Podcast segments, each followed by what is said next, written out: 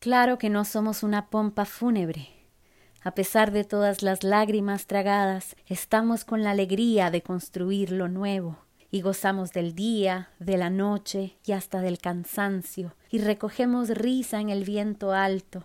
Usamos el derecho a la alegría, a encontrar el amor en la tierra lejana, y sentirnos dichosos por haber hallado compañero, y compartir el pan, el dolor y la cama cuando sientes ganas de un hombre que te haga sentir de verdad, dueño de ti, dueño de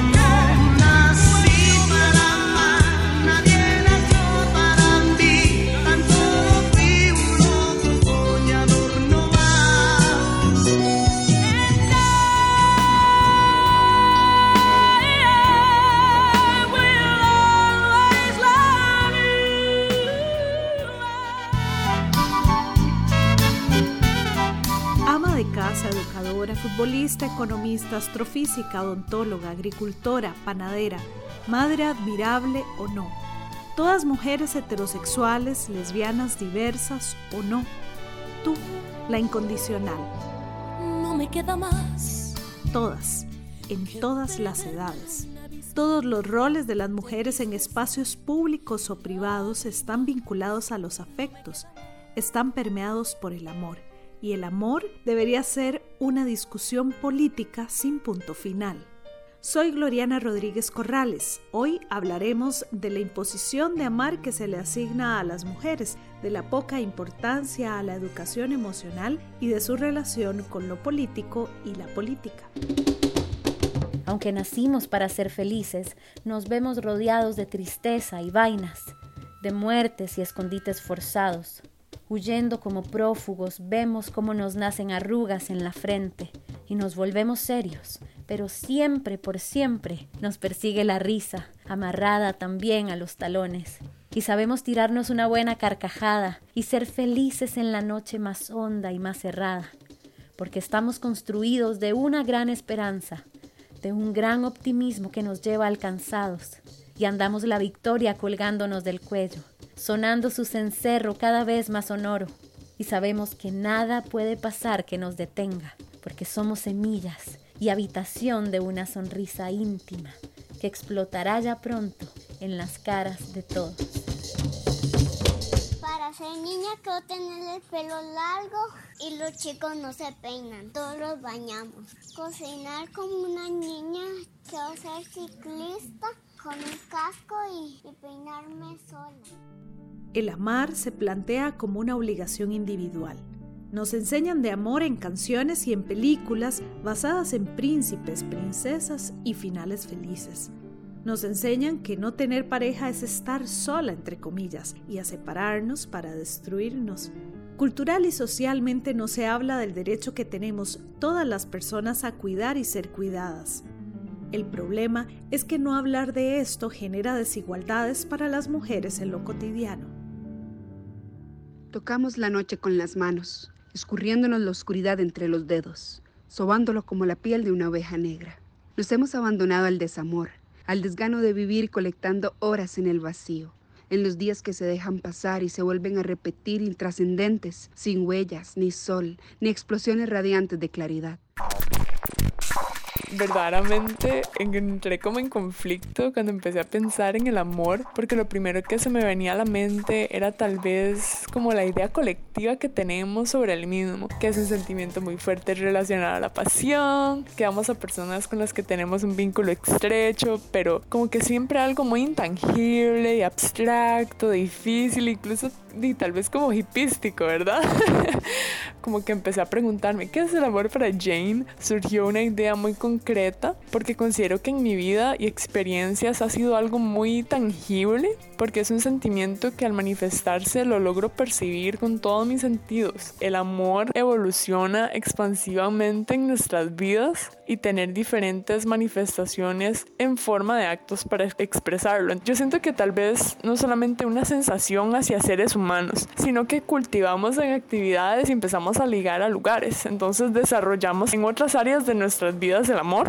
Y creo que es interesante cómo tenemos la capacidad para desarrollar amor para cosas tan diferentes, como por ejemplo hacia la mamá y también a un museo por decir algo. Y tal vez incluso un sentido de satisfacción interna, porque a veces cuando estamos lejos de lo que sea que amemos, nos duele. O sea, al menos yo siento como señales físicas, como mi plexo solar retraído, me siento más indispuesta, incluso tal vez un toque gruñona. Ahora también es muy fácil que yo diga, sí, amen al máximo, no tengan miedo, pero creo que a todos nos da miedo amar, porque eso significa que estamos como exponiéndonos vulnerables en una situación y el amor es algo que surge naturalmente, de maneras como muy orgánicas. Entonces yo estaba diciendo como es casi absurdo pensar que un sentimiento que todos vamos a tener en algún momento de nuestra vida y que se desarrolle tan orgánicamente sea tan difícil de expresar y se vuelva algo incluso tumultuoso en nuestras vidas creo que al ser una mujer, identificarme como femenina, la sociedad acepta mucho más que yo manifieste mis sentires y ser emocional que, por ejemplo, a comparación de mis amigos hombres o mi papá o mis tíos, mis abuelos. Entonces, por ende, es más fácil que yo exprese con mayor facilidad el amor en distintas relaciones que tenga con actos más públicos o que sean mucho más evidentes, que diga la gente como, así ah, eso es amor. También opino de que esto es un gran problema porque entonces estamos viendo en una sociedad donde ciertas personas tienen que limitar su amor y por ende se reprimen. Y creo que esto se relaciona con no vivir al máximo porque no nos dejamos sentir el amor a cabalidad o explorarlo tan siquiera. Entonces pienso que una vida llena en la cual no falte la jovialidad tiene que estar llena de manifestaciones amorosas, o sea, sin miedo.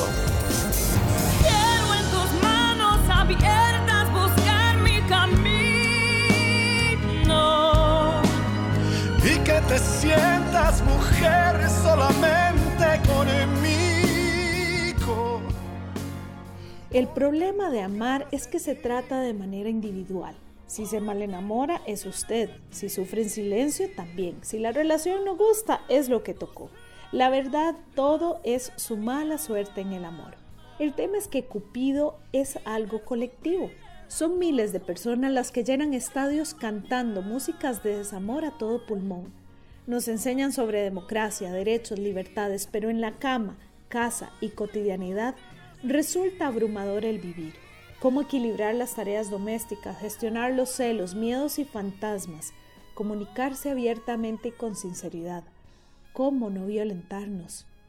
Definitivamente la maternidad nos genera muchas cosas buenas. Es un sentimiento y una responsabilidad enorme que recae en las mujeres, en las familias en general, pero es innegable que genera mucho desgaste y muchas cosas que hay que saber llevar el día a día para que funcione no solo una como mamá, sino también los chicos, los hijos como hijos y bueno, el núcleo familiar no se vea afectado. La exigencia para las mujeres creo que en general es muy, muy alta. Y no necesariamente de nuestro compañero, sino como que hay como un aura en toda la sociedad donde en la mayoría de los casos nosotras cargamos con más responsabilidad. Ya sea la que trabaja a la par del hombre, igual tiene más responsabilidad porque se hace más cargo de los hijos en el día a día, o la que no trabaja del todo, pero trabaja en el hogar, en el sentido de que es como muy multitasking el asunto de, de, ser madre, de ser mujer, de llevar el hogar. Bueno, no nos olvidemos el tema de ser taxista. Las mujeres somos, creo que la mayoría hacemos una labor importante en el traslado de nuestros hijos.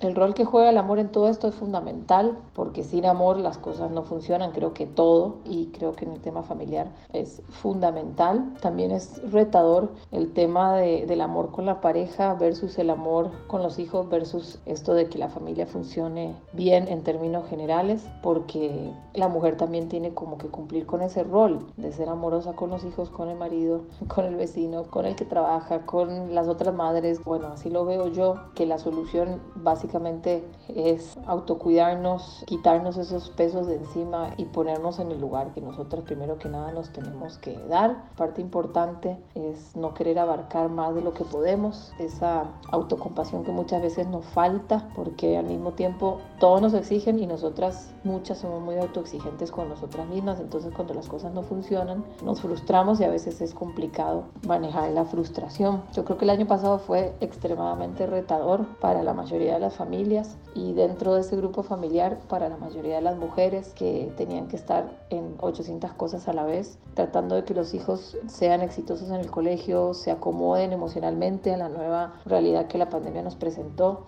y también pues nosotras haciéndonos cargo y sosteniendo un poco todo. Yo siento que es como si uno estuviera haciendo porrismo y una es la que está abajo en la pirámide. Puede estar a la par con el marido sosteniendo todo lo que está arriba, puede estar sola, pero siempre tiene algo que sostener arriba. Como que la pirámide va para arriba y uno tiene que estar abajo como súper fuerte, pudiendo sostener todo, hasta el corazón de los propios hijos también, que cuando son pequeños nosotros nos sentimos responsables por el mismo y creo que somos responsables de esos corazones, para bien o para mal. Aquí es donde el amor vuelve a ser un factor importantísimo para formar niños con valores y con autoconfianza y con principalmente que lo importante de la vida de ellos sea ese amor que nosotros les transmitimos para que ellos también sigan en un futuro haciendo las cosas con amor.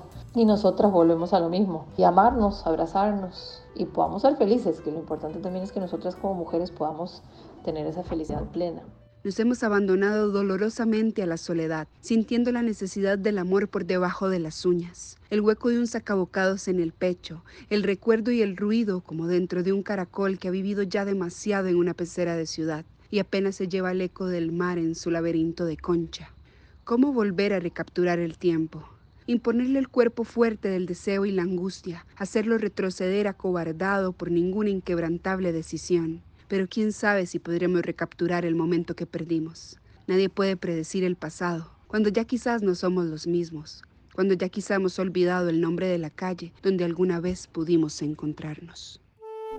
Los lugares donde depositamos más amor es donde en muchas ocasiones nos violentan más sean las parejas, los trabajos, las redes económicas o incluso las familias. Me han pedido que hable sobre la relación entre afectos y los diferentes espacios que habitamos, en particular el laboral. Ella es Carmen Camaño, investigadora en el Instituto de Investigaciones Sociales. En un primer momento me vinieron a la mente varias experiencias en donde alguien, generalmente un hombre en una posición jerárquica superior a la mía, me reclamaba airadamente sobre planteamientos que yo había hecho en el plano laboral organizacional y utilizaba expresiones afectivas para señalar mi presunta falta. También pensé en otra situación donde un colega me dijo que no debería expresar molestia frente a un modelo de vínculo que yo criticaba en la relación laboral.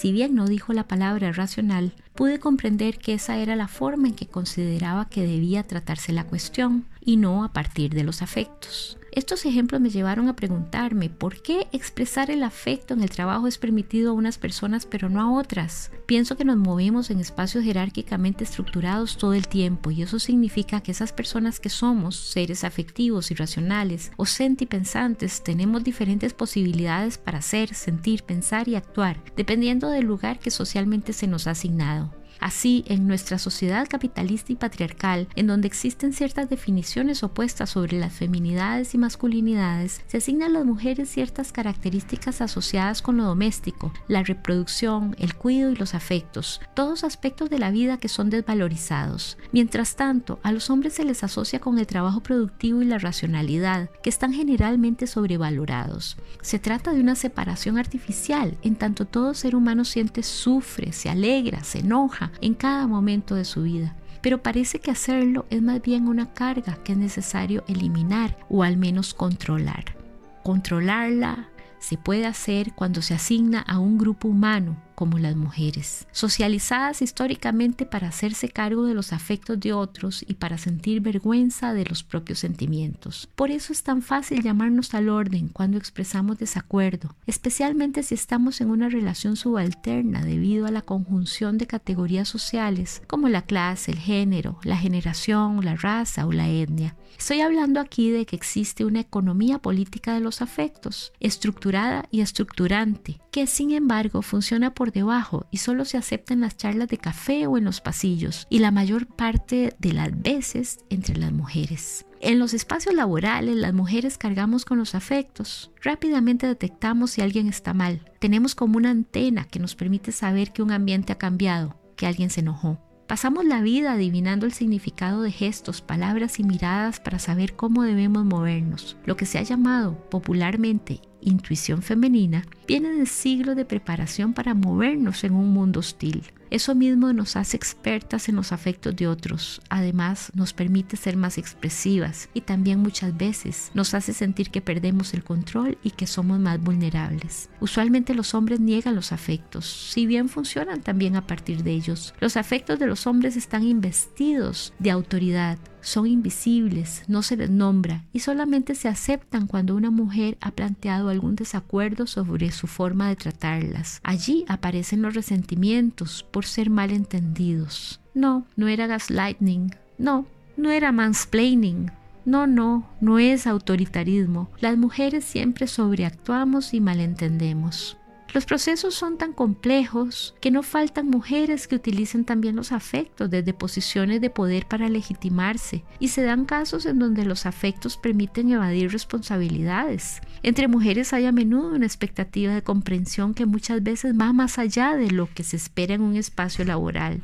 ¿Cuáles entonces son los límites que deben existir entre las decisiones de un espacio supuestamente racional con sus derechos y deberes y las demandas afectivas, especialmente si consideramos que el mundo laboral es un campo de disputas en donde los afectos juegan una parte importante? La racionalidad excluyente impide reflexionar sobre los afectos como medio para la solidaridad, como fuerza para cargar de energía espacios que de lo contrario se tornan hostiles y profundamente aburridos en una sociedad en donde cada vez más la eficiencia que se impone como discurso y sentido de la vida genera múltiples malestares, pero ahoga la queja, los afectos son denuncia y posibilidad de cambio. Sería muy interesante que en el plano laboral nos preguntemos cómo reconocemos las múltiples desigualdades en los procesos laborales y su vínculo con los afectos, cómo podemos recuperar los afectos para identificar lo que nos detiene a la hora de producir y enfrentarnos a una organización que nos asume como robots sin necesidades.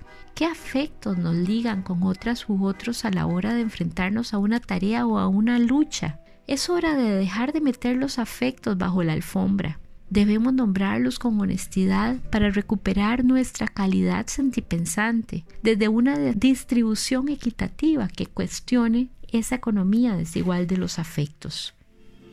Amiga, tengo el corazón herido. Si te celo, te amo. El amor todo lo puede, lo soporta todo. El amor es para toda la vida. Si te trata mal es porque te ama y te quiere proteger. Estoy sufriendo. Estas frases son sobre política, la política de la cama, que nos imposibilita y condiciona la vida. En los últimos dos años, 26 mujeres han sido asesinadas por su pareja o expareja, parientes, conocidos o atacantes sexuales y 41 casos aún siguen en investigación. Los huérfanos de los femicidios suman 68 solamente entre el 2018 y el 2020, de acuerdo con los datos del Observatorio de Violencia de Género del Poder Judicial. Lamentablemente, la mayoría de ellos son menores de edad. Las mujeres asesinadas no solo dejan hijas e hijos, dejan aspiraciones, ilusiones, proyectos inconclusos, sueños sin crear cómo generar infancias que permitan el desarrollo de personas afectivamente saludables? La violencia de género es un problema estructural y sistemático que afecta a todas las mujeres en razón de ser mujeres.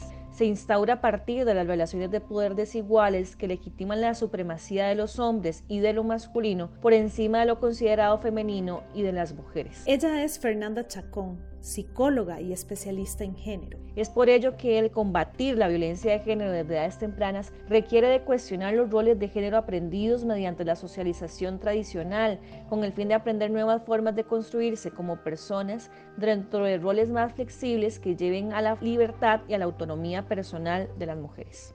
Por ejemplo, cuestionar la forma en la que nos vinculamos afectivamente con otras personas, sobre todo con nuestras parejas. Una educación emocional alternativa desde que las mujeres estamos pequeñas es indispensable para promover formas de amar y de relacionarnos que sean saludables, que no repliquen la desigualdad de poder en la pareja y la desigualdad en todas las demás formas de vincularnos que tenemos. Las mujeres a muy temprana edad escuchamos que el amor lo es todo, que el encontrar a un hombre que nos mire debe ser nuestra mayor aspiración. Entonces la figura de la pareja se vuelve un ideal, una fantasía que toma inclusive el espacio del juego cuando estamos pequeñas. ¿Quiénes de nosotras no jugábamos a la boda con el velo blanco? ¿Quiénes de nosotras no soñábamos con encontrar a un gran príncipe azul con quien vivir felices para siempre?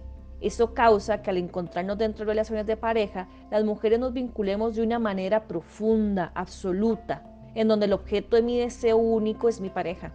Tal y como apuntaba Kate Millett, el amor ha sido el opio de las mujeres, como la religión el de las masas. Mientras nosotras amábamos, los hombres gobernaban. Otra cuestión elemental es que nos genera culpa expresar nuestras emociones y nuestras necesidades. Al contrario de lo que se piensa, las mujeres no somos más sentimentales que los hombres. Tenemos tantos sentimientos como cualquier otra persona. Justamente ese discurso lo que ha originado es que sintamos culpa y vergüenza por expresarnos, porque el miedo a parecer muy intensas nos paraliza y nos frena, o nos obliga a sentir que existen formas legítimas de expresar las emociones y otras que no lo son tanto. Por ejemplo, se dice que las mujeres lloran por todo, que sienten de una manera más profunda y que también por todo se quejan. Las únicas emociones que la sociedad comprende que las mujeres podemos tener son la tristeza o el enojo. Y cuando tratamos de expresarlo se entiende como un llanto innecesario o como una queja que nadie quiere escuchar. Por eso se satirizan nuestras emociones y se reducen a lo histérico. Un buen ejemplo de ello también es la construcción de la figura de la esposa o de la suegra, quienes encarnan lo indeseado porque se expresan mucho o a veces demasiado por lo que los hombres sufren y huyen al resultarles demasiado intenso lo que estas mujeres tienen que decir. Hemos estado tanto tiempo en función de las otras personas y de satisfacer sus deseos, que las mujeres no tendemos a preguntarnos qué queremos nosotras mismas, qué necesitamos, y nos abruma pensar en la idea de pedirle a las otras personas que hagan algo por nosotras. Y todavía más nos angustia tener que ponerles límites cuando están haciendo algo que nos hace sentir invadidas o incómodas. En ese sentido, existen formas de violencia hacia nosotras que son sutiles, que pasan casi desapercibidas en la cotidianidad, hasta otras que son más grandes y visibles, pero todas ellas las hemos soportado y las hemos callado Hemos callado tantas experiencias de dolor y de sufrimiento porque estas pueden ser juzgadas, interpretadas como una exageración, como una mentira o como algo que nosotras mismas nos estamos buscando. La educación emocional alternativa hacia las niñas es vital porque precisamente las libera de la culpa de sentir y de la idea de que pueden ser sentir demasiado. Les brinda la oportunidad de resignificar sus emociones sin reducirse a sí mismas, a lo que no tiene lugar. Les brinda además herramientas para aprender a conectar con lo que sienten, con la parte del cuerpo en donde se puede sentir esa emoción, con la situación o la persona que les hizo sentir de esa manera con las formas asertivas y saludables de expresar sus emociones y además con la posibilidad de decir en voz alta lo que necesitan para estar bien. Lo más importante es que les enseña a nombrar aquellas situaciones que no les hacen sentir cómodas, que les hacen sentir más bien discriminadas, violentadas o invisibilizadas. Para ponerle fin a la violencia de género es indispensable que dejemos de naturalizarla y eso pasa no solamente por enseñar a las niñas que no está bien que alguien las agreda bajo cualquier manifestación, sino además que es necesario levantar la voz si alguien intenta hacerlo, promover a que expresen su malestar sin ese temor al que dirán, porque saben en su interior que su verdad y su voz son lo más importante. Les invito a motivar a sus niñas a que conecten con sus emociones, a que sientan, a que sientan demasiado si es necesario y a que nunca dejen de expresarse. No me arrepiento de nada. Desde la mujer que soy, a veces me da por contemplar aquella que pude haber sido las mujeres primorosas, hacendosas, buenas esposas, dechado de virtudes que deseara mi madre. No sé por qué la vida entera he pasado rebelándome contra ellas. Odio sus amenazas en mi cuerpo, la culpa que sus vidas impecables por extraño maleficio me inspiran. Reniego de sus buenos oficios, de los llantos a escondidas del esposo, del pudor de su desnudez bajo la planchada y almidonada ropa interior.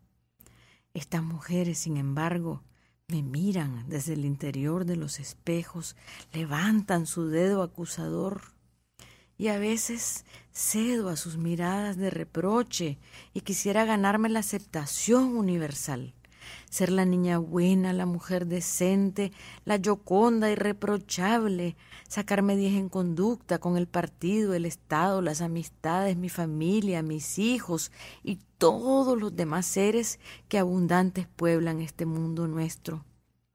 En esta contradicción inevitable entre lo que debió haber sido y lo que es, he librado numerosas batallas mortales batallas a mordiscos de ellas contra mí, ellas habitando en mí, queriendo ser yo misma, transgrediendo maternos mandamientos, desgarro adolorida y a trompicones a las mujeres internas, que desde la infancia me retuercen los ojos, porque no quepo en el molde perfecto de sus sueños, porque me atrevo a ser esta loca, falible, tierna y vulnerable, que se enamora como alma en pena de causas justas, hombres hermosos y palabras juguetonas, porque de adulta me atreví a vivir la niñez vedada e hice el amor sobre escritorios en horas de oficina y rompí lazos inviolables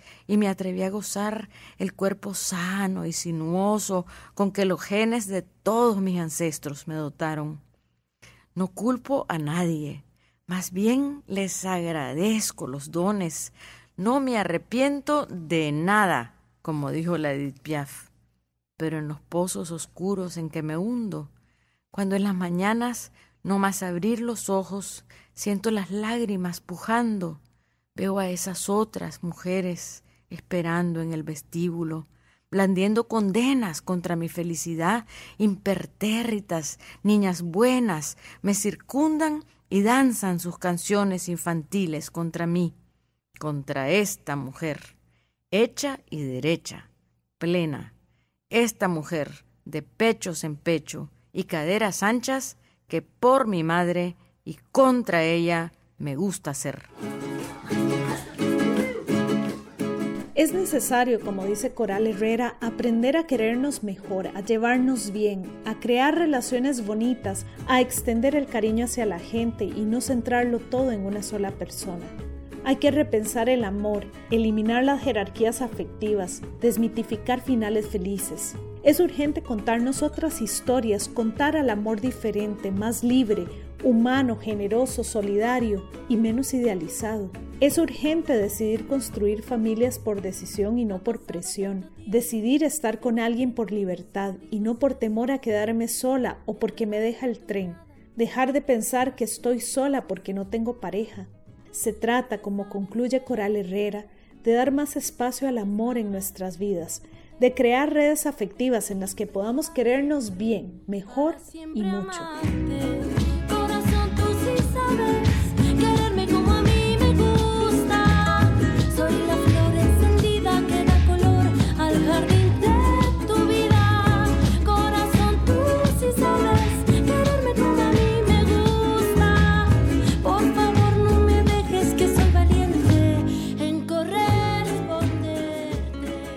Le invitamos a seguir Sin Punto Final en Instagram y en Facebook. Nos encuentra como Sin Punto Final Podcast. También puede leer nuestro blog. En este episodio utilizamos el texto literario Abandonados, Pompa Fúnebre y No me arrepiento de nada de Yoconda Belli. Interpretación poética Amanda Rodríguez, Natalia Vargas y Yoconda Belli. Fuente de información, estadísticas de femicidios por Hazel Fallas de la Data Cuenta. Coordinación general a cargo de Diana Costa. Producción general y guion, Flori Chacón y Gloriana Rodríguez. Sin Punto Final, un proyecto de comunicación del Instituto de Investigaciones Sociales, Universidad de Costa Rica. Soy Gloriana Rodríguez Corrales y nos encontramos en el próximo episodio.